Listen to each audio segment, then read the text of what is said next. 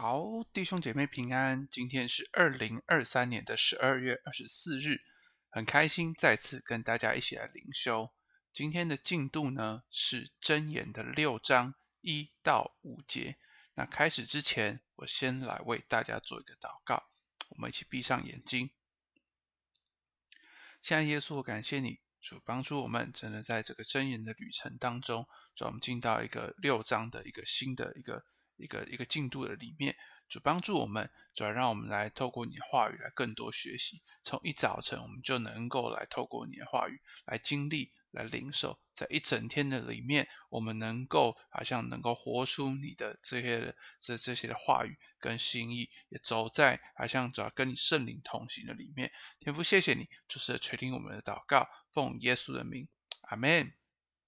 好，那我来读今天的经文。在箴言的六章一到五节，我儿，你若为朋友作保，替外人击掌，你就被口中的话语缠住，被嘴里的言语捉住。我儿，你既落在朋友手中，就当这样行，才可救自己。你要自卑，去恳求你的朋友，不要容你的眼睛睡觉。不要容你的眼皮打盹，要救自己，如鹿脱离猎户的手，如鸟脱离捕鸟人的手。好，那在今天呢，整个这个经文的过程呢，就是在我们六章的开头这段经文，在我们中文的和合本的圣经里面有一个啊、呃，在前面那个小标题叫做“勿作保”，就不要作保。那其实这样的小标题呢，其实好像。有点就是这个导读本里面写到说，其实是有点轻率的，因为箴言的作者呢，其实在这里所讨论的问题，并不是这么简单，就是不要作保这样的问题。其实箴言的作者想要讨论的是更深层的一个人与人的一个关系。好，那这里呢，就是箴言其实主要这这里六章所要讨论的是对朋友呢有一个真诚态度的问题。怎么说呢？因为做保的问题当中所涉及的是什么？是两个人嘛？就是谁帮谁做保，两个人彼此互负责任到什么地步的问题。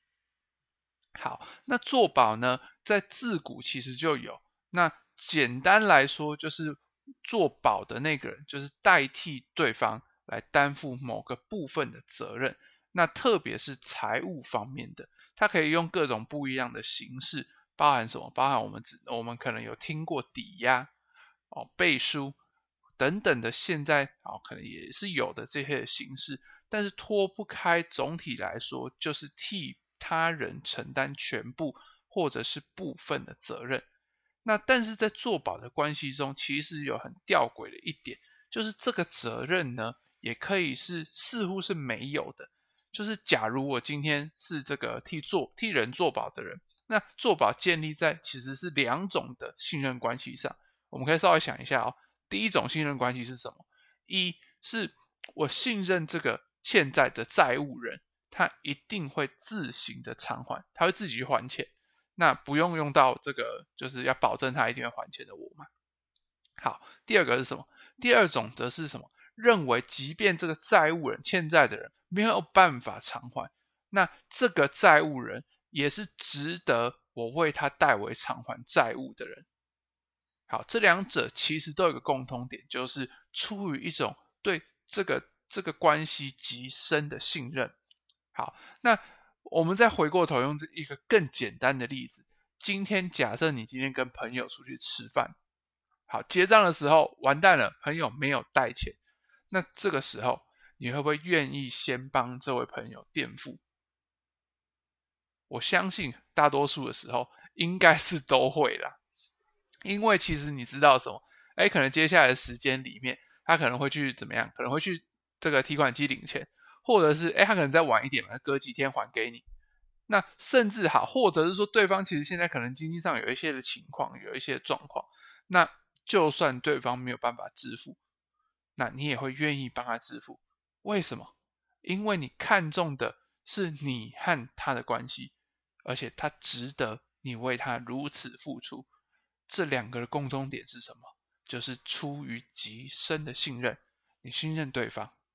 那可是，在这样的这个很多的保证的关系当中，其实不见得有这样这么深刻、真挚的信任，而是什么？